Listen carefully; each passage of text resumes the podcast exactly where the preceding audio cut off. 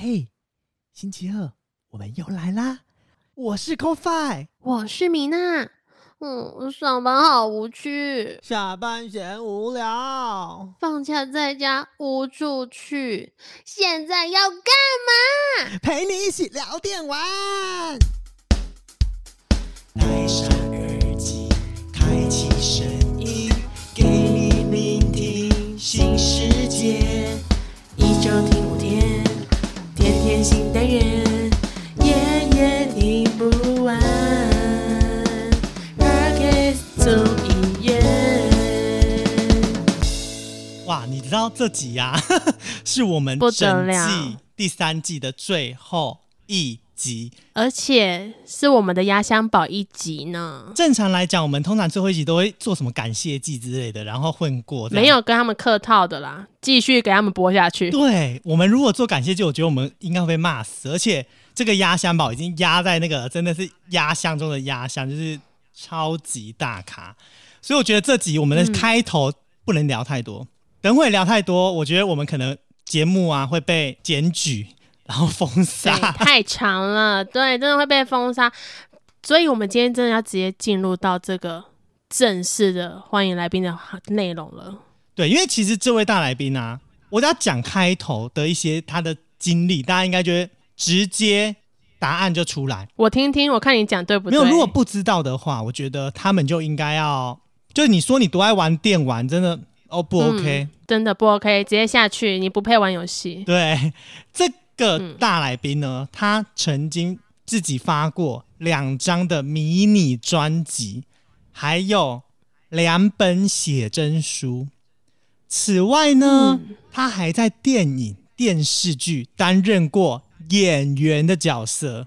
他原本原本原本哦，是从展场嗯主持出来，后来成为了电视节目的主持人。完了，这个线索大大概会有几个人选项会跳出来，可是至少可以先知道一件事情是他在电视节目出现过，而且是有主持的。对，而且他的身份啊，除了大家认识他是艺人之外，他自己也是兼具游戏的实况主，然后自己也有拍哦 YouTube 的一些生活的影片。此嗯外，此外，他还曾经跟我们一样是 Podcaster 的其中一个大家族成员的一员。哇，身兼多责哎，就是基本上三百六十度的一个全方位的艺人了吧？真的，而且你知道吗？所有的自媒体平台他都用过，几乎全部都用了、部包办欸。对啊，太强了，可是这个线索还是太少了。外表外表，好不好？嗯，他的外表呢，他有一对可爱的小虎牙，而直接且出现了。对、嗯我爱的小虎牙，我哎、我真的本人对小虎牙真的是没有抵抗力耶。好好说话，他有很多粉丝的，我只要看到小虎牙，我真的会，我觉得这女生就先加分八十分，加太多了吧？就起跳八十分这样。我觉得虎牙真的是一个，我不知道是不是其他的男性朋友们是不是跟我一样，或是女性朋友是不是也很喜欢小虎牙。我自己本身是这样子，们可以后面好好讨论一下。不过你讲到他小虎牙，他应该还有什么很厉害的内容要让我们知道的吧？他在二零零五年被誉为宅男女神，而且当初宅男女神这个称号，你几乎只要上网随便 Google 哦，就可以知道宅男女神这四个字就起源于这位大来宾。哎，这还不明显吗？超明显，因为毕竟已经讲到二零零五年，然后又宅男女神，有在玩 game 的或者没在玩 game 的，基本上都知道这个人是谁了。对，而且我跟你讲，他更厉害的点是，他在历经十年后，二零一五年的时候，哎，又获得宅男女神呢、就是那时候就是东森新闻办的一个活动，他依然获得第一名，再次荣获。哇塞，不得了！因为这件事情是非常非常不容易的一件事，因为他把新生的梅亚都干掉了。对，所以你知道网络上很多人都说他是宅男女神界的常青树。哎，我们今天要邀请到的这位宅男女神常青树谢杰玲。五四三二，嗨，大家好，我是杰林。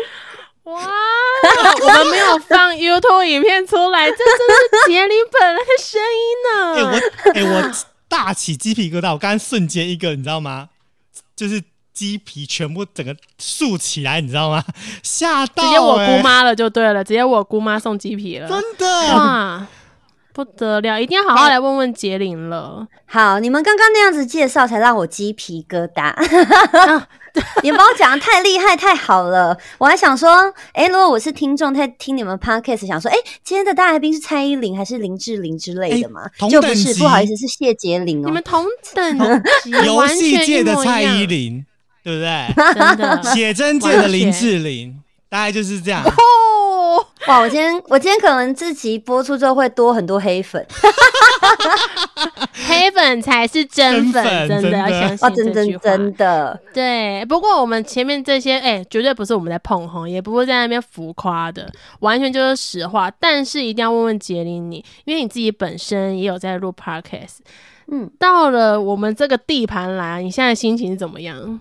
其实我心情是非常的放松，因为我觉得要访问别人跟被人家访问是完全不一样的。被访问就是我听你 Q，然后我就把我真实的答案告诉你。但是我要访问别人，就像你们一定做了非常非常非常多的功课去研究你要访问这个人，我觉得就很累。真的，我现在在发抖，你知道吗？我一直跟米娜讲说，我真的很担心这集的到来，因为很早就敲定了这一天，然后我就每天一直很睡不好，觉得天呐天呐，谢杰林谢杰林谢杰林，因为不能反坏，你知道搞坏了，我们大概整个众议院大概就准准备被检举。我们直接放到土里面。好了，但是我们说了这么多，我觉得今天有一件事情要好好跟我们的听众，还有很多粉丝来说一个很重要的没事情。错，这开头就要一定要好好听了。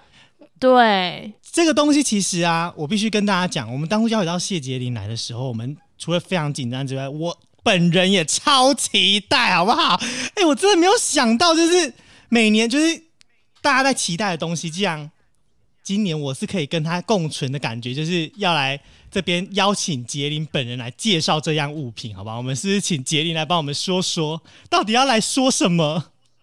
好的，就是每到年底呢，大家就会开始说啊，不好意思，请问你明年会出年历吗？所以呢，今年的我还是一样非常的不要脸的出了二零二二年的写真挂历。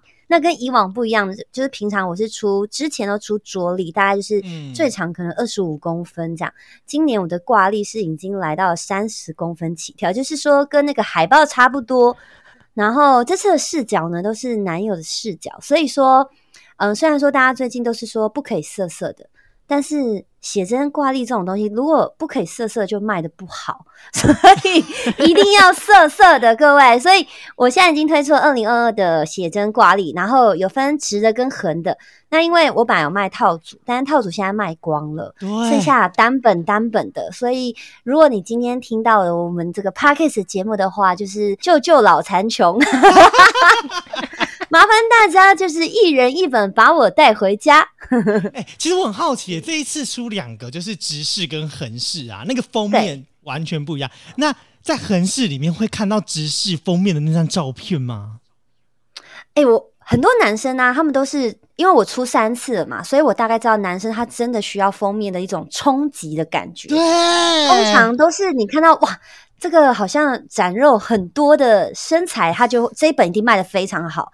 可是我那一天呢，我就开实况的时候，我就跟我的观众说：“你们真的很傻、我说：“你们是真的很直男，脑袋很直，看到画面怎样你就觉得我要购入这本。”我说：“你们都没有想过，横式的它是横的，既然是横的话，就代表说它可以看到身体全部的部分。那可能有些部分姿势是趴着呀，或者是全身躺着呀，你们怎么都没有想过直的里面可能会没有呢？可是因为直的感觉可以从脸部、头部一直看到腰部，可是直的你要去，你知道吗？有的时候有些色色角度是趴着的，趴着回头看男友的那种直的是没办法感受的呀。哇！所以其对实这次直视跟横视里面的内容是截然不同的。截然不同的，没错。我我去年桌立也是出直的跟横的，然后一开始大家就想说是不是横的，因为那时候横的是我是趴在地上的，然后也是就是嗯视觉上的冲击度比较大，所以我的那个呃横的卖的比较好。但是后来大家买了之后才发现，直的里面也是非常的厉害的。我跟你讲，我自己本身，我我觉得啦，就是这一次我会想要买横式的，因为这一次横式的那个抱抱的感觉，我我不行呢、我就觉得就是一直看到会觉得哦，我现在电脑荧幕有一个荧幕就是开的那个预购的那个画面，我看到我一直觉得很害羞，我觉得哇，天啊，我女朋友怎么一直要抱我？对啊，你不觉得抱抱那个动作，我自己觉得很可爱哎、哎、很疯狂哎、我觉得那张照片就是如果你变成桌布的话，你每天打开电脑啊，就是在公司打开电脑就觉得哇，好心情整个大好。对啊，所以我这次做很大，你如果挂在墙上，你就觉得哇，随时随地好像杰林都在监督你的感觉。是真的，哎、我跟你讲，身为女性的我，我应该也是买横式，因为横式的那个视觉冲击感完全是中了。身为女性的我都推横式，就表示各位小朋友才做选择，全部都包。虽然它那个组合没有，但你可以自己分批买嘛，就把它买下来。我是真的觉得杰林的这两个，如果你们预算有限，哎、买横式的；预算没有限，全包，好不好？就全都包，真的是很赞。真的啦，而且我觉得毕竟是限量是残酷的，你现在不买哦，可能听到我们这集的时候，说不定已经都卖完了，你知道吗？就像我跟 c o f i 一样，我们就是没办法买到组合的，我们就跟我就跟 c o f i 讲说，不然你买横的，我买直的，哦，到时候我们互换，啊，加一看。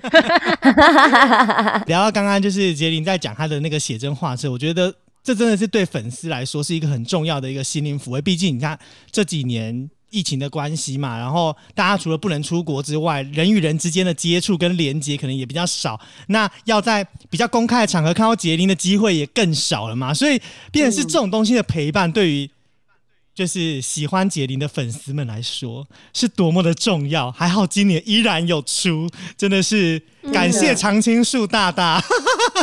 真的，大家今年一定要买，因为今年再不买的话，可能二零二三我就会改出农民历了。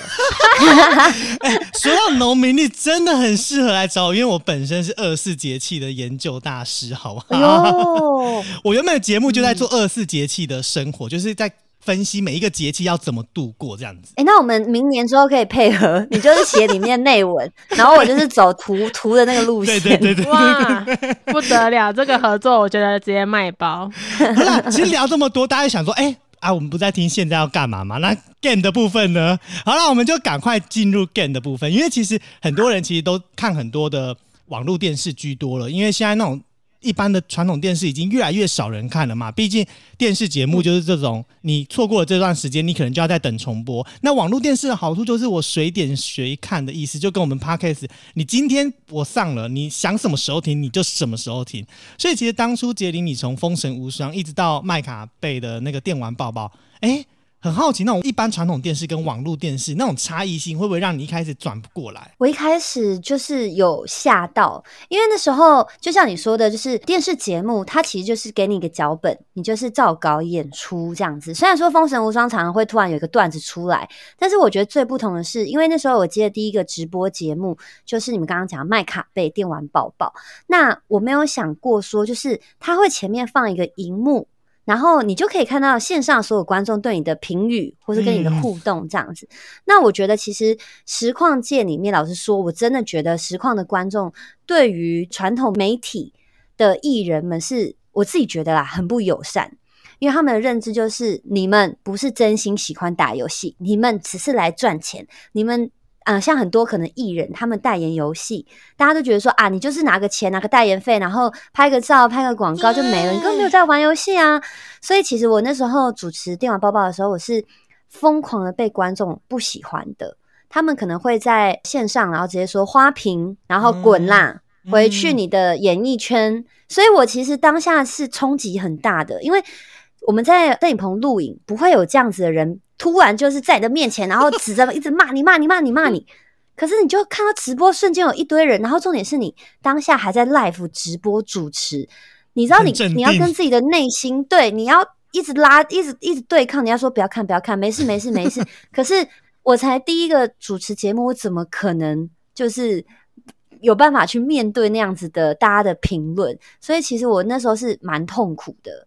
我我甚至会觉得说，我要不要真的离开？好，我可能真的不适合这个实况界，因为真的冲击太大了。哎、其实我能够完全体会，因为你知道现在所谓键盘侠，键盘侠就是在当时电玩抱抱的时候，应该算是网络电视算刚开始起步。那时候其实对不管像是游戏实况啊，或者是什么，其实都还没有那么成熟，所以那时候其实会在网络上骂人的人啊，其实我觉得应该非常多，因为他们也不怕被告。现在我觉得那种就是会在网络上骂人的人已经越来越少，因为他们可能很怕被截图，然后立刻被提告。嗯，所以其实那时候我觉得自己心态，其实我大概拉了一年吧，心态才就是调整，而且这个调整还是因为后来主持电玩节目，然后认识了很多像 Sandy 啊、卤蛋啊、六探，然后鸟屎他们，他们就因为他们已经是很老的实况组了嘛，他说：“哎，你不用介意啊，那些人就是这样啊什么的。”我才慢慢调试我的内心，觉得说他们可能真的是无意的打出一句想要伤害你的话，可是他没有想那么多这样子。没错，没错，没错。其实我觉得我们，我我跟米娜，我们算是比较晚接触这种自媒体平台，我们自己就是心理调试度很高，就是反正被骂就被骂，就是你们骂了我们，我们自己可能才比较有动力，或是就会觉得要更好吧。所以我觉得还好有这些前辈们在前面挡了很多的刀，让我们就是你知道心灵建设 比较强大一点。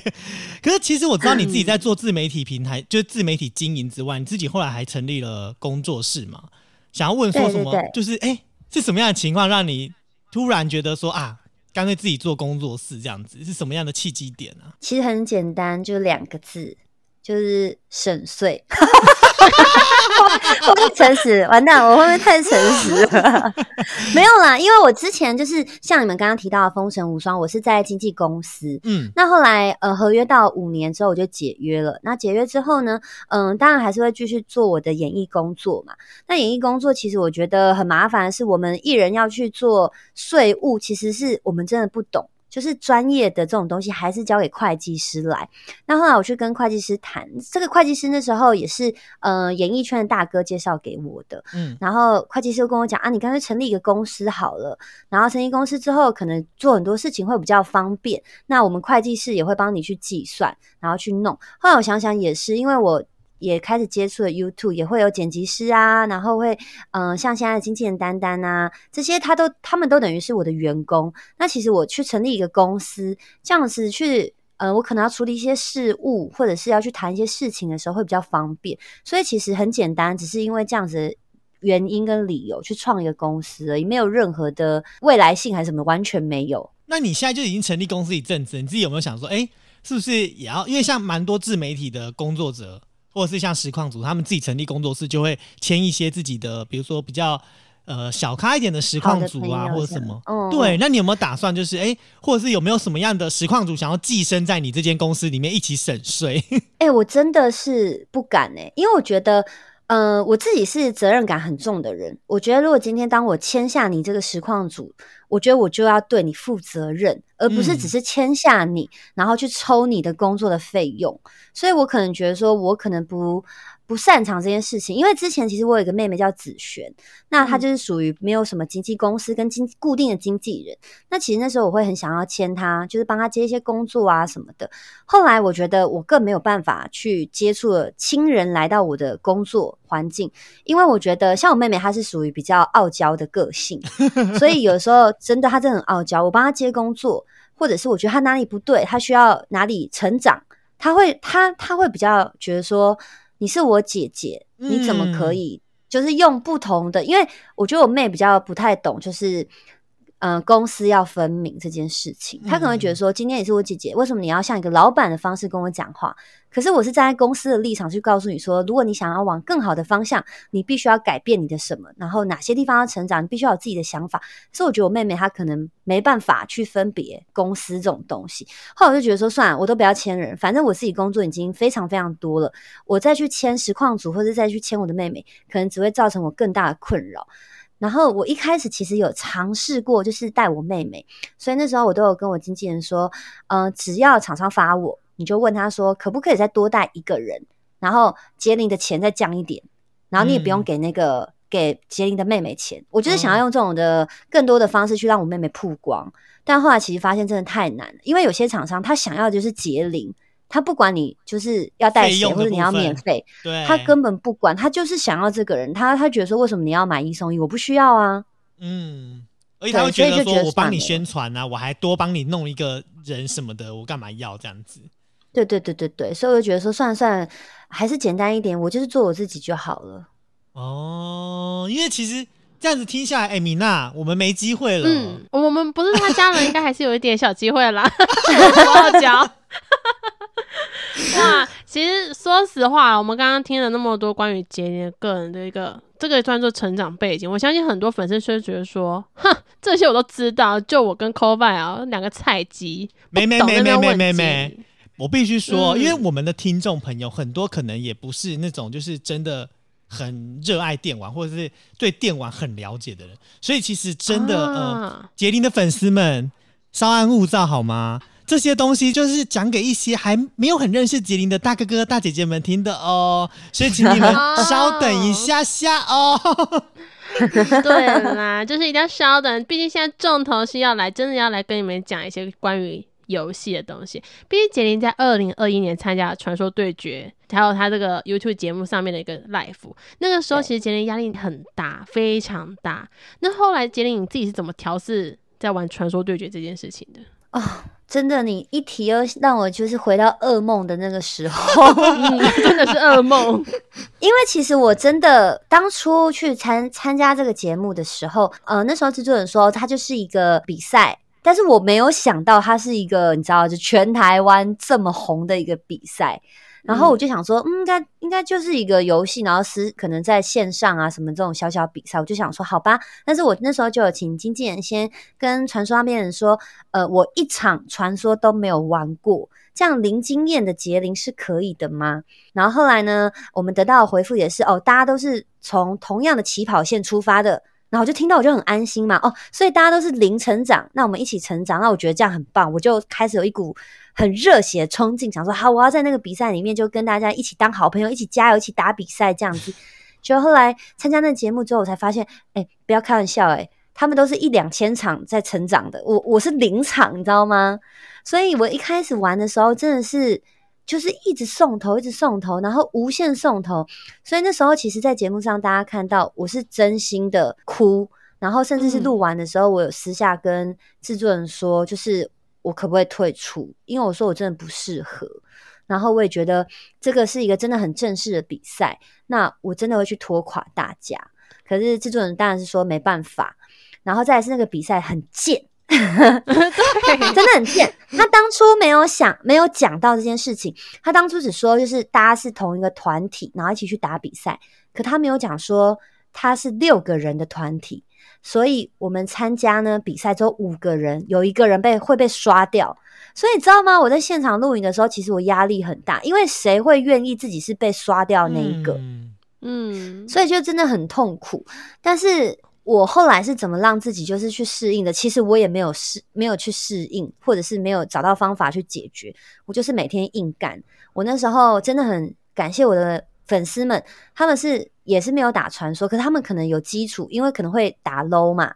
所以有基础，然后他们就会自己去做功课，比如说他们去看看海牛的影片啊，去看以前嗯比赛影片，然后做功课，跟我讲说每一个角色他们的特色是什么。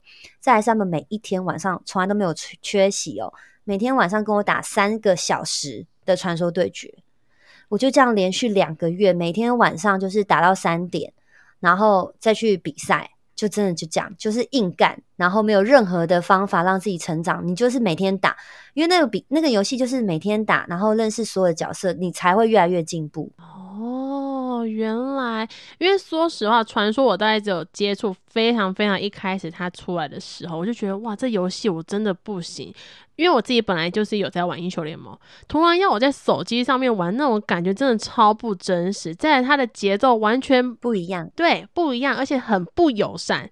就标准的就是你靠时间累积起来的技术，才有办法去凸显你现在这款游戏你的实力。所以那时候杰林你自己在就是比赛过程里面啊，你现在回头去看这件事情，你有没有很想对自己当时说什么话？我真的是只能跟当时的我说对不起耶。就是 哎哎，对不起，我竟然参加这个比赛，害死自己耶。可是可是，老实说，其实是呃，我觉得是一个很大，我人生里面我觉得很大的一一个突破自己啊。因为我嗯对于之前打 low，然后跟传说对决一开始，他们都曾经有邀请我参加他们的娱乐赛过。但是我从头到尾都是拒绝的，因为我知道像这种游戏的玩家都会属于比较激烈的，嗯嗯对他们就是不爽就是干，然后看你不好，他就是骂，再来是永远就是在呃网络上教你怎么打游戏，他没有一个地方他觉得你比他还棒的，所以我从头到尾都是拒绝。然后后来我就是也是跟经纪人讨论，我就说其实我还蛮想突破这件事情，我突想要突破自己的舒适圈。然后后来讨论之后，我才说好吧，那我就真的去上去比比看好了，然后去试试看。只是没有想到，就是想的跟做的还是不一样。想的只是觉得说，好了，杰林你很棒，你可以突破，但是做的是他妈的真难呢、真的这件事真的很难，因为那时候我在看你比赛，觉得说天哪，我是你，我绝对退出，因为我觉得只要是杰尼的粉丝的话，一定都会觉得说那个眼泪超真实，完全就是自己玩不下去的时候那种。我求你放过我，不要再给我压力了。真的，你就是真的是，你现在拿刀捅我，拜托，因为我真的不知道我要怎么样帮助你了，然后我也不知道怎样帮助我自己不要送头，然后我还在实况上面，然后就讲讲这个事情，然后我讲一讲，我还爆哭，然后我就觉得自己到底在干嘛，就很丢脸，都是一个三十岁的大人了，然后还还在哭这种事情，可能看在很多传说对决玩家会觉得说，拜托你太嫩了吧，可是对我来说，我真的觉得压力很大，因为可能大家会没有想到是。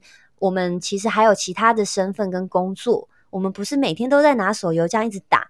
然后我又刚好身兼实况组 YouTuber，然后可能又要上一些活动出席或是一些节目录影，其实要去做这件事情真的太少时间了。嗯，真的，我相信很多酸民现在就会讲，啊，其他人也很忙啊，好像只有杰林你很忙。我说实话，每个人忙的程度都不同，你也不会知道到底现在在比赛这些这些选手们真的到底有哪些哪些任务是他们要做的。那当然讲到传说对决，其实当时我在玩的时候啊，我自己本身是玩辅助位，所以辅助位大家都所知啊，爱丽丝就是稳稳的角色啦，又或者是我们的。那个谁呀、穆家爵，我觉得哇塞，这只角色哇，随便谁玩谁都很很强。结果我真的下去玩的时候，发现不行哎、我还是回去乖乖玩爱丽丝。那想问 杰林，你自己当时你最爱玩的角色是谁？真的是你爱的哦，不要考虑我们所谓的比赛。其实我一开始最喜欢的是，呃，我觉得自己最上手可能是凡恩跟凡恩啊跟、叫什么名字啊？五个字，我已经好久没用它了。也是射手的一个女生这样子，但那时候我的教练就不准我玩这两个角色，因为他说太软了。对，所以后来我就练小丑，所以其实我嗯小丑后来练到也是有一点对他已经有爱了。嗯，对，所以其实也是哦蛮喜欢小丑。可是我现在已经换路了，我换辅助了。嗯，对，因为我发现我有一种心态，是我想要保护我所有的团员们。哦，好有爱。所以现在辅助你爱的角色是哪一只呢？我现在因为他们，嗯，传说对决现在有一个最新角叫雅雅，雅雅它是可以附在人家，嗯对，它附在人家身上的。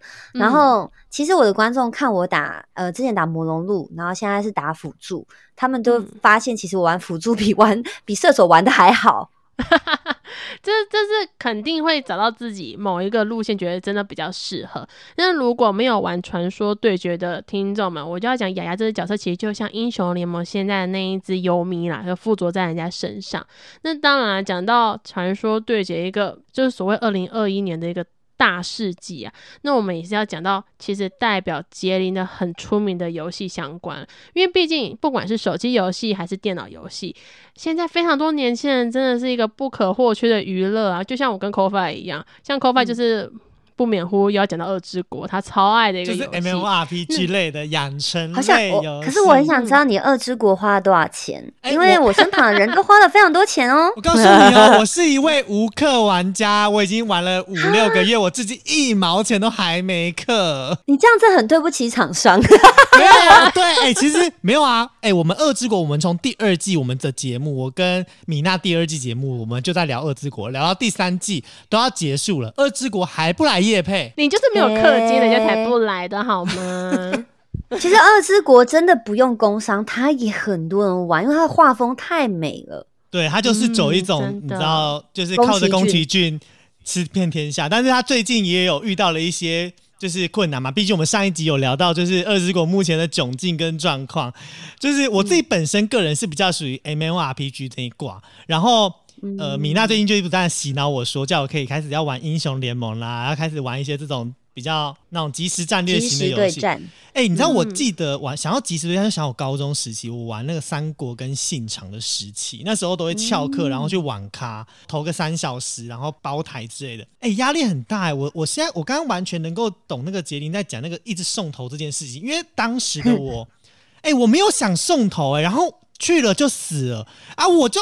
不知道为什么啊，我我也想躲，我也知道要躲，我也知道要往后，我也知道不要冲出去，但他就是冲出去了嘛，我没办法。我也是这样子的心情。对，然后就一直被同学骂说你在干嘛？你很累。我说对我很累，那你们要不要跟我一组？那你就不要跟我一组啊。然后他们又不得不一定要跟我一组，你知道吗？所以就好了好了好了。然后后来就有比较好一点，所以也导致于我现在很怕玩就是这种即时战略型的游戏，就是因为我自己很怕会雷队友。哦，对对对对对，而且像其实我自己知道说，像呃现在杰林比较常玩的是《绝地求生》嘛，就这款游戏，其实我相信一定非常非常非常多的人都知道，就是之前很红的一句口号，什么大吉大利，今晚吃鸡。今晚吃鸡，对啊，现在几乎所有的游戏，只要赢这件事情都等于吃鸡。我会想说，嗯，这游戏没有要吃鸡啊，为什么要吃鸡？自己本身有在看一些，就是偶尔会看到杰林在玩嘛，就是跟、嗯呃粉丝一起连麦，对，跟观众一起连麦，然后一起玩。我发现，哎、既然这种就是三排的游戏，然后观众可能也没有很强，但是杰林都可以完全的带大家往前，然后吃到鸡这件事情。哎、我觉得很难呢、当初是什么样的情况让你觉得你要入手这款游戏？因为毕竟之前你在玩《传说对决》这种即时战略型的游戏，压力这么大。嗯，其实我我接触 PUBG 大概是二零一九年的时候，然后那个时候，呃，其实是因为我那时候之前脸书嘛，就 Facebook 它也有实况组合作，然后我就在 Facebook 开台这样。那 Facebook 开台，因为基本上它会有一些时数，你必须要达成这样。那我就想说，哇，连续要开四个小时，那我要玩什么，又可以让观众一直留下来跟我们跟我一起互动？那肯定就是要跟他们一起玩嘛。那刚好那时候 PUBG 又很红，所以呢，我就下载 PUBG，然后就开始我 PUBG 之路。然后我一开始也是疯狂的被被那个观众骂：“你是瞎子啊！前面就有人跑过去，你是没看到啊？”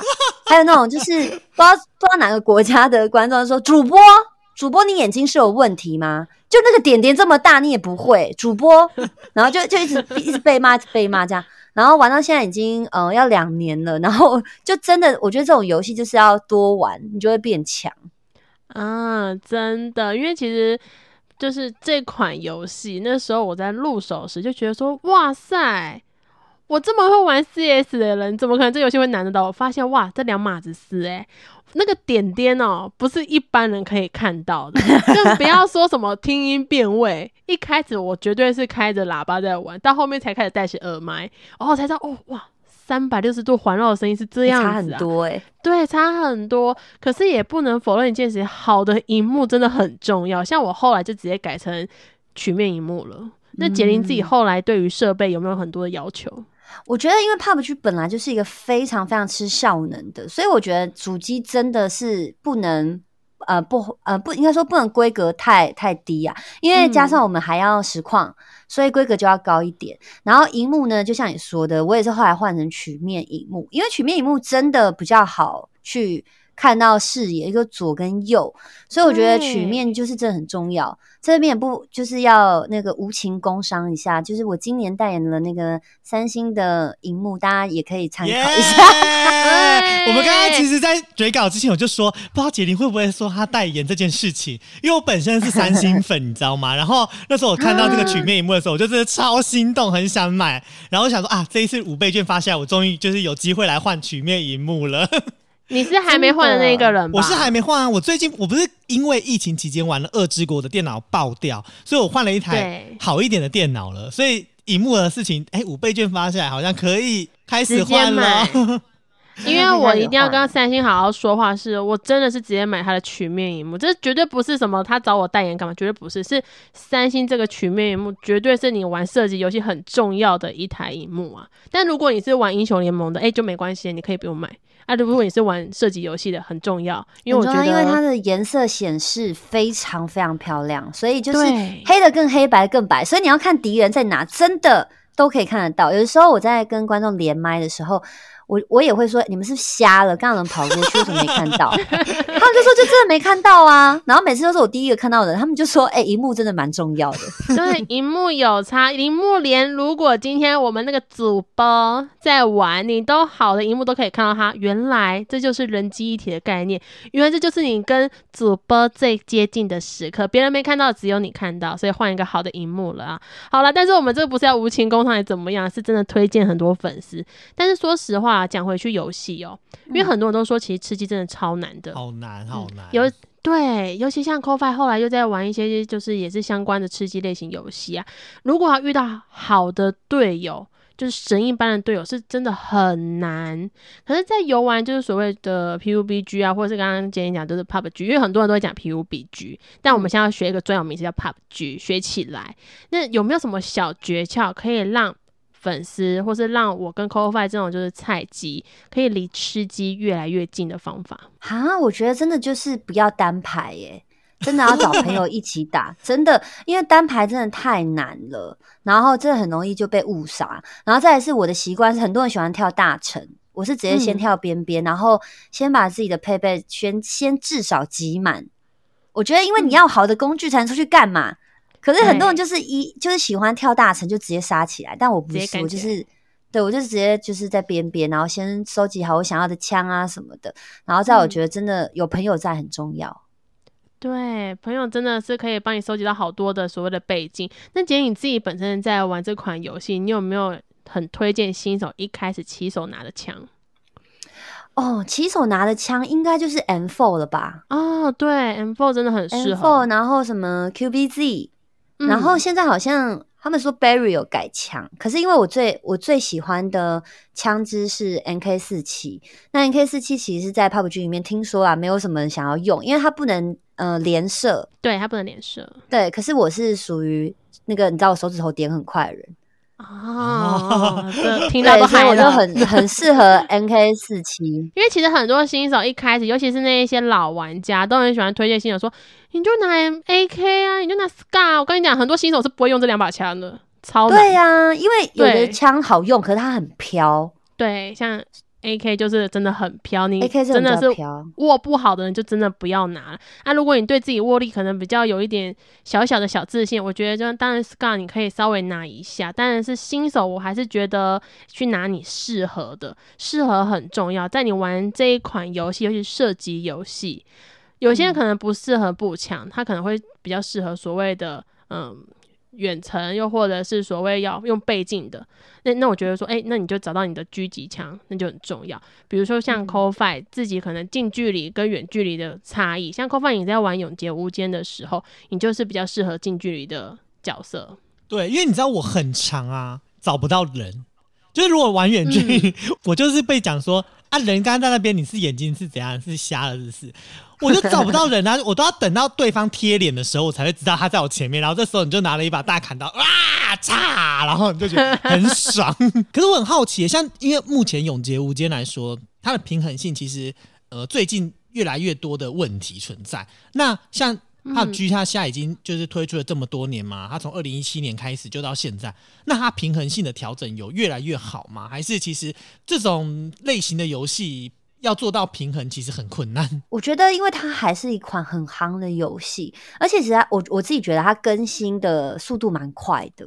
所以，比如说有些地方可能大家突然觉得这枪怎么样不好，它其实蛮快就会更新。再来是它常常会因为有活动，所以就会把枪又调了一下。所以我觉得这倒还好。只是我一直虽然说我一直在实况上面说我真的非常喜欢 PUBG，但是到底要不要处理外挂？对，哇，到底挂问题很烦呢、对啊，真的太多外挂。可是真的不得不说，因为好的游戏就是多人喜欢才会出现外挂。啊，我就是属于那种就很贱的人。我知道他有外挂，可是我还是想玩，因为我就真的觉得它很好玩啊。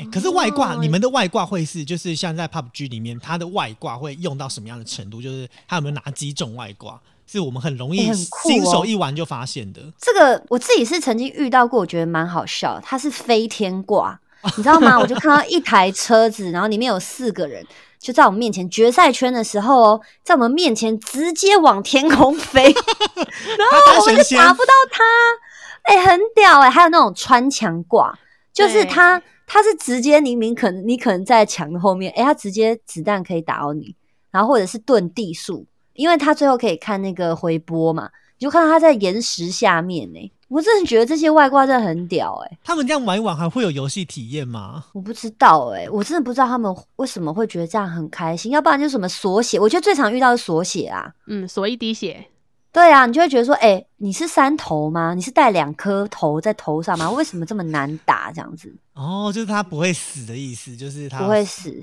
嗯，哦好无聊就是哦。我跟你讲，外挂的人其实他不是要游戏体验，他是专门破坏别人的游戏体验。他觉得爽，他就觉得哇塞，有一个人被我搞到，我就是爽，不管怎么样，我就是爽。这外挂的心态我们不懂啊，因为毕竟我们不是那种变态。嗯，哦我们不会外挂，所以不知道他们的想法。对呀、可是其实像这样外挂这么多啊，就是通常你们在在玩的时候遇到的几率有到真的很高吗？因为其实很多人都说 PUBG 外挂问题是一直以来都不解决问题啊，就连呃很小的问题其实都不解决。那外挂这种东西真的会很常遇到吗？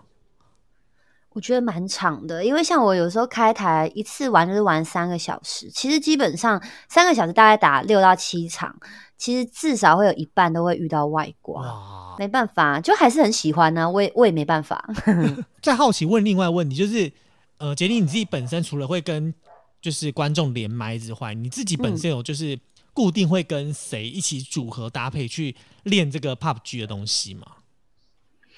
哦，固定哦，固定倒不会，我通常都是线上玩，因为其实之前就是我喜欢 PUBG，喜欢到我开呃关台之后，我还在玩玩到半夜。但是现在就是有另外一个游戏，就传说对决，就分饰了我那个你知道喜欢的程度，所以就变成我开台可能玩吃鸡，但是我私下就在玩传说。哦，两个都爱，对啊，然后观众都是固定的几个，偶尔会有新的观众加入，可是加入之后他们就会变成固定的。那大部分都是因为一次可以呃加我总共四个人嘛，所以其实呃轮流到的观众是非常多的，所以大部分都是嗯永远都是固定那十几个在玩这样。哦，哇，那我一定要帮很多的，就是不管是本来杰林的粉丝，还是现在听我们节目的粉丝，要怎样才能跟杰林你一起玩游戏呀？这个门槛非常非常的低，各位 只要锁定那个退取，可以 follow 一下我，然后找我开台玩游戏，因为我自己有 Discord 嘛，所以嗯、呃我在玩，比如说我今天玩的是 PUBG，我就说哦，请到我的 Discord 报名，留下你的 ID，然后等等待下下一场轮到你的时候，你在线上，然后我就会把你的账号加进来，就可以一起玩了。哇哇，哎也太很很友，Oh my god！对，不用加入什么会员，不用都不用，也不用加入什么，也不用抖内，完全都不用。这真的太爽亲民哦了吧？会吗？因为我觉得就是玩游戏，大家一起玩，而且都是喜欢的，一起玩就会更热血呀、可是你是常青树哎、怎么可以这么容易就接近常青树？就是因为常青树才好接近，不是吗？新妹才会难接近，好不好？哎、其实我我刚刚会这样问说杰林有没有固定的班底，是因为这是呃我自己最近有看到一个新闻啦，是说从二零二一年，就是其实因为电竞这个东西其实已经迈向了下一个纪元，就是。呃，电竞即将变成是一个运动项目的一部分。二零二二年的时候，在亚运的部分，哎、碰狙它会成为赛事的其中一块。你们没有打算就是代表台湾去报名呢？这种丢人的事情还是先不要吧，太丢脸了吧，先不要吧。因为我看很多的很多的这种游戏，他们都会办一些台湾的内赛啊，或者是什么的。那你有没有参曾经参加过这样子？我之前我记得就是 PUBG 曾经有办过这种，然后本来想参加，可是因为真的没时间，然后因为我的固定观众嘛，就是常常打，所以我们就有一个战队的名字叫做气噗噗，对，就是七，哦就是一二三个气，嗯然后 PU PU 气噗噗这样。嗯，因为一开始都吃不到鸡嘛，所以我们就气噗噗，然后就取了这个账号。后来呢，他们就去看人家打比赛，结果竟然那边的台的那个观众跟主播，就好像是电竞选手吧，就说：“哦，那个是杰林的战队，对不对？”然后我就有点吓到，因为我觉得我们真的打的很烂，然后还可以被人家记住。后来我就跟我跟我的观众说，以后有任何比赛，我们还是不要出去，因为真的会非常丢脸。哎、可是说不定你参加这种比赛，对于这种赛事来说是一件非常不错的，就是免费的广告行销。娱乐可以，可是我真的还是好好怕那种就是忠实喜欢的玩家就会喷你，我真的不行哎、真的哦，你已经做这么久了，还会吗？可是我的观众被喷，他们会，他们不像我们是公众人物啊，哦，就像你们的家人可能被喷，你们应该也会很担心他们心里会受创吧？嗯嗯，这确实，这确实。对啊，所以我就觉得还算算我们私下娱乐开心就好了啦。哦，想说，说不定有机会在明年亚运赛事看到杰林带领他的队伍一起参加这种，就是代表台湾出去比赛这样子。应该哦，我我有可能哦，除非我是赞助商，我自己、我自己投钱下去说，不好意思，可以让我的战队就是有一个曝光的地方吗？不然我觉得我们可能初赛的时候就已经被打掉了。当然了，我们讲那么多哈，说实话，嗯、不管是我们讲的传说对决，又或者是 PUBG，又或者是杰林的一些他的过程，其实都会发现哦，心态的调整是很重要的。而且我觉得很多粉丝都会觉得说，哇，杰林好有距离哦，他就是一个艺人，他就全方位的，就像我一样，我会觉得说，哇，杰林怎么可以这么的亲民？这个心态上是你一直以来给自己的初衷吗？嗯，怎么说呢？因为我觉得我可能是属于那种我真的没办法，就是有一个面具在，所以我就一直很做我自己。然后再来是我的个性很大拉拉，然后我觉得距离是大家就是看到外表样子，因为我真的脸很臭。就天生长得脸臭，我也不知道为什么爸妈生一个脸臭的脸给我。我还记得我大学的时候，然后大学同学就第一天我们报道，他们都会觉得说我这个人一定很难相处。可是其实老实说，我真的是一个就是大拉拉，虽然脸很臭，但是真的很好亲近的人。然后再来是我觉得今天会有这样子的一个，比如说像嗯实况上面啊，会有固定的这些观众在，其实都是很非常谢谢他们的。所以我是真心的把我的观众们当朋友。所以我觉得就是因为这样的心态，才不会有一种隔阂的感觉。看来二零二五年的宅男女神应该又有机会那时候应该是宅男了。宅男阿嬷了，不或者能你不能宅宅男姨妈你不。能这样讲，因为我跟你讲，就是意外就是如此的快。真的呃，，其实无论就是我自己是觉得啊，无论在实况或者在电竞或者在荧光幕，其实我们这一季整季下来也找了非常多的，不管是幕前或者是幕后的人，然后进来就是给很多年轻人去讲说，哎，如果你们想要加入这样子的一个实况圈你的一些建议、一些想法，那。杰林本身在这个圈子待了这么久，也从原本一开始默默无闻，然后到宅男女神，然后进入演艺，然后从演艺圈到电竞，然后到现在实况，然后跟大家这么多互动。诶，如果有你的听众觉得他也想要加入实况圈，连麦的时候一起实况的话，诶，有没有机会，或者是你有没有什么建议给他？其实我我都会跟观众说，如果你真的想要当实况主，想要当 YouTuber，你就去做，你就去啊，因为真的没有你想象中的简单。就是 你做了之后，你就会知道我们多辛苦，你就会自己劝退。你我我不用劝退你，你就会自己退了，因为真的很累。再来是我要跟大家讲，就是看到我们好像就是打游戏呀、然后跟你们聊天呐、诶，其实好像工作没有什么压力。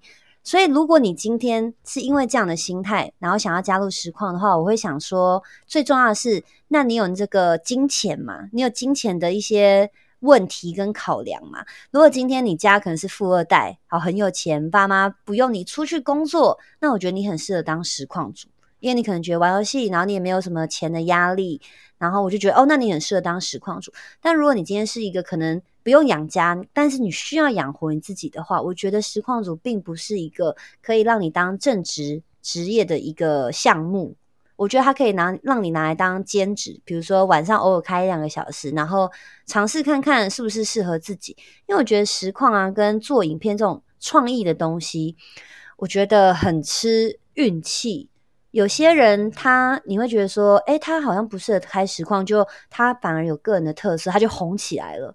所以我觉得第一个你就做做看嘛，做了之后你就知道真的很辛苦。再第二个，你有钱吗？如果你没有任何的，呃，不需要担心到底有没有钱的话，我觉得那你很适合当实况主，你就做做看。诶，其实我觉得就是要当实况组这件事情啊，真的超难。就像很多人也会来问我们说，我不知道我现在就很多人说，哎 c o f i 我我要不要来做 podcast？podcast 如何？是不是很好玩？感觉不用什么呃投入一些什么资金啊，或者是干嘛就可以立刻的成为就是 podcaster 这样子。Podcaster，对，然后我就说真的很累，我通常都是以一个劝退的心态说我不建议，就真的不建议，因为进来之后，然后我真的很多朋友因此就加入了 podcast 的圈子，结果就来问我说、c o f i 为什么都没流量？你为什么都不帮我带流量？你要帮我宣传？我都想说我，欠你你，这就是这么现实，就是不管哪一个自媒体的平台，，嗯，它都是面临一样的，就是都会有一样问题是，你要作为正职这件事情，真的要好好的思考。然后，如果你真的很有兴趣，真的就去做。对，对嗯，你做了，你就会开始发现很后悔。对，因为其实说实话，就是像我自己也有走过，就是所谓实况圈，然后现在又在做所谓的 p o c k e t 就是都是自媒体这一环，你要亲力亲为啦，然后也要像刚刚景宇所说的，你真的没有经济负担啊、呃你来做超适合，可是你有经济压力。以目前这个圈子，真的算是有一点饱和了。那你真的可以用一个兴趣当兼职在做这一块，你会比较没有压力。不然你可能会被流量或是观众数或是收听量被压得很痛苦。这个我觉得要跟很多要加入这个圈子的嗯、观众也好、听众也好，或是现在正在有考虑走入这个圈子的人也好，你要确定你自己的心态可以矫正好。而且我其实也很好奇，就是杰林，你开始在进入这个就是做电玩这件事情啊，你的剪片是嗯自己也是亲力亲为吗？哦，没有，因为我真的，我曾经想要尝试剪片，可是我发现我真的不会，真的太难了，所以我一开始就是真的是花钱请人家去做剪辑，嗯所以其实这个就是真的是成本考量。我觉得大家都是想的太轻松了，比如说像之前就有观众问我说：“哎、y o u t u b e 真的很好赚吗？”然后就说。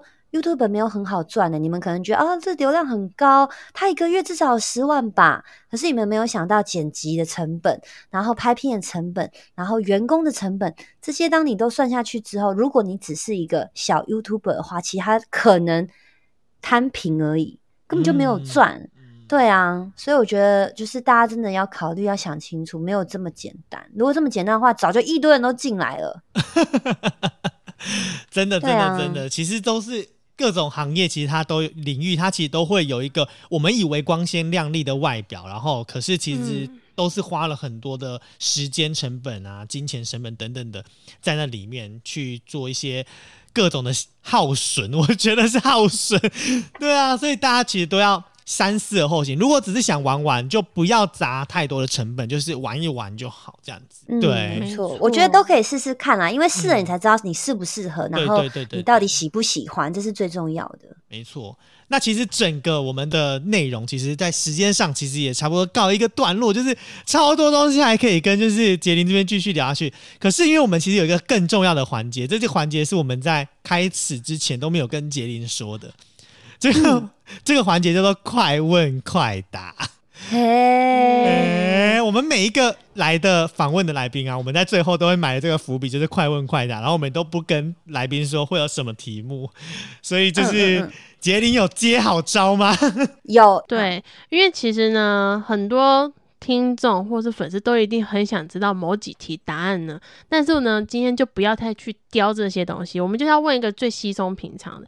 现在第一题，杰林，给你一个超能力，只有一天可以实现，你想要什么超能力？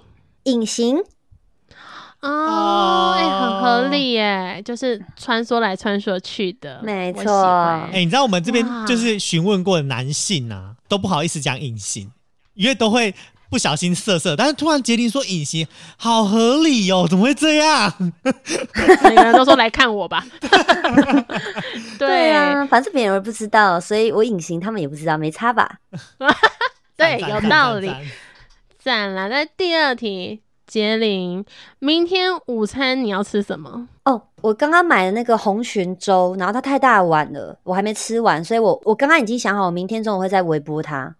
哇，是哪一家红 这么写实啊写实啊？哎哎，真的推推荐你们那个六必居，你们知道吗？就是板桥一间很有名的粥。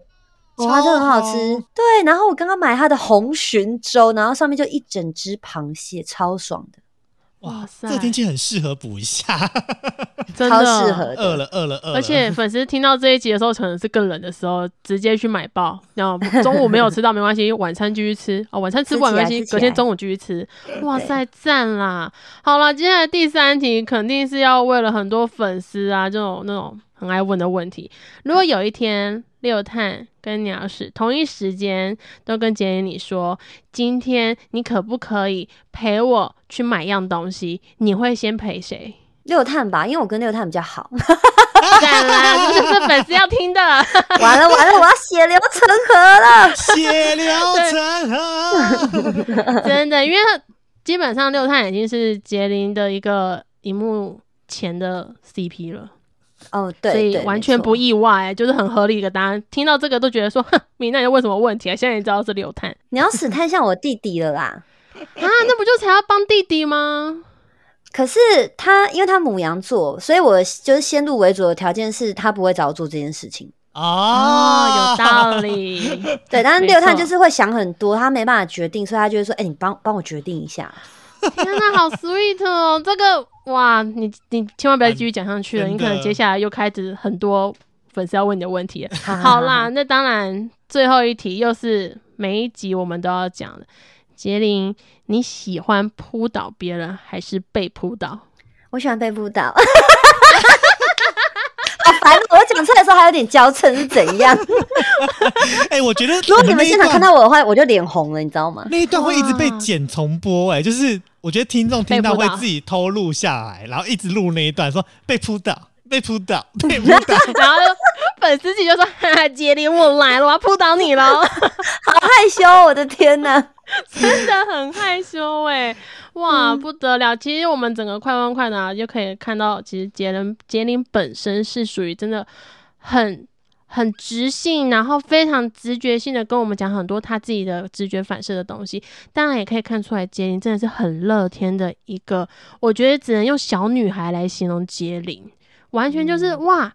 不管到几岁，你其实从他年轻的作品到现在的作品，都可以看到杰林一直都保有初心，然后可以看出来他那一种乐天的样子，不管是荧幕前还是荧幕后，那是骗不了人的。嗯啊，其实节目到最后，我们这哎、这真的是最后一集的最后几几分钟的时间呢，就是我们第三季的现在要干嘛的最后一点点的时间，就是我不知道，让我我们来询问一下我们的听众，不知道还喜不喜欢我们这样子一整季都安排一些实况组啊，或是幕后人员来跟大家聊聊这一些呃生活或者是电玩的东西。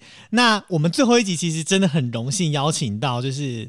电玩界宅男女神的常青树来我们节目助威这样子，哎、其实真的我觉得很好的点是，哎、也代表我们这节目能够长长久久，希望能够吸一点常青树的那个能量，有没有？能多吸多吸多吸这样子，然没后问题。对对对对对，那最后其实重点还是在于，我们这集播出其实就要迈向二零二二年了。哎，再过一个月的时间呢，哎，你们各位有没有准备好，把你们家那个角落二零二一年的那个桌历，或者是年历，或者是挂历，该换了，好不好？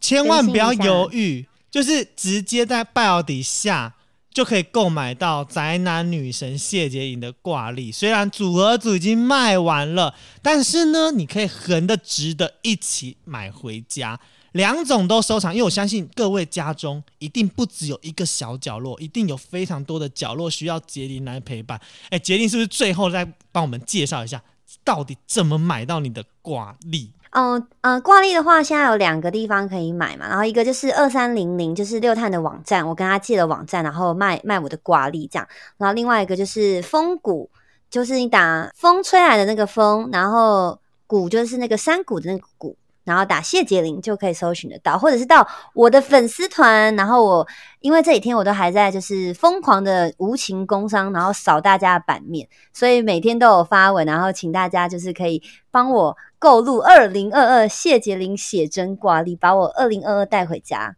因为希望大家，我知道你们二零二一年都还是单身嘛，那二零二二有一个假女友应该还不错吧？对，这个是你知道吗？呃，每一年都是单身，就是每一年到了年底都会突然单身，然后突然很想要带一个挂轴女女友回家的感觉。真的很重要，就是真的。哎、听说还是限量款的样子，哎，对，限量限量限量，呃，这次只只卖一千五百本这样。所以卖完就没了。各位听众，我不确定你们现在在听到我们这集的时候卖完了没？好，但是反正我跟 CoFi 就是先买了啦。对，如果你们哈还没买的话，我觉得会后悔，因为我自己刚刚我们虽然开头的时候提到那个横的那一个爆的，哎、嗯，你知道我刚刚在访问的过程当中，一度一直失神去点那个网站的那个你照片，很没礼貌哎、没有，我想要身临其境，那我跟杰林一起在录音啊，我们想要在同一个空间的感觉，你知不知道？我也想有杰林陪伴的感觉，好吗？我是懂了，我自己也是开着，但是说实话，如果你你买了挂轴，平常要怎么样更接近节目？当然就是要看他的 YouTube 或者到他的 Twitch 频道去看他的直播。那平常 YouTube 有更新影片也一定要看，因为他的节目超香的啊，都是妹子，有够爽。那如果有男的，就是你自己评估了，男的可以不要看。没有，而且你知道，刚刚我不是这样讲说，我就是一直看那个横的那个挂轴嘛，挂挂挂历，嗯。然后我后来在就是点开那个直的，我认真还滑下去其他那个写真卡，哎、不得了！我我我现在突然有一点小小想要购入纸款了，我突然觉得纸款也好值得购，我我觉得我结束之后，我会不小心手滑，然后两款都进入我的购物车当中。哎、如果你们各位听众，如果你们真的也有买，到时候拿到杰林的挂轴的时候，记得跟我们分享一下，你最喜欢就是杰林哪一页的那个那个知识，或者是你最喜欢杰林哪个哪个月的陪伴的那种感觉，好不好？我觉得二十六张不重复哦，各位。很香哎、哇而且我现在就是香爆！我看到一张，就是有一种穿那个，尤其是你知道男男性朋友们对于那个嗯白、白色长袜，然后在那个你说死裤水穿白色的长袜，对？然后对那个在那个浴缸里，哦，我不行呢，我我我看到那个画面，我真的很。贱呢、哎、我我我我一种有一就哦，我不行呢，我我，你知道我要问问题的时候，我要先转过来，然后没有问问题的时候，然后我要一直看着那个就是在浴缸里面的杰林，而且我有一个小，我有一个小巧思，我的膝盖还红红的，你有看到？有，我就有看到，完全因为连 连我是女生，我都觉得，看这个完全就是日本动漫的，就是你知道吗？尼可君出来那个造型，完全就是否那个样子，就觉得哇塞，我可以，我立刻直接搬完。那个是直视里面有的吗？直视里面有，然后横视里面也有，就是变横的 pose 这样。啊哦，哎我觉得好过分哦。我觉得横的会有更有萝莉感了，哇塞，不得了！听到这边的粉丝们、听众们，如果没有买到，只能跟你们 say sorry 了，就看我明年手们跟你们炫耀。对，明年手快。对，那我们这集现在要干嘛？就在如此害羞的 c o f i 声音当中，要跟大家画下这第三季的尾声了。那如果第四季你们想要听到谁的声音，或者是你们又想要杰林来我们节目的话，就赶快继续敲碗，好不好？我们即将要准备我们第四季的节目了。那在这边要跟所有的听众说拜拜。拜拜拜拜。感谢你今天的收听。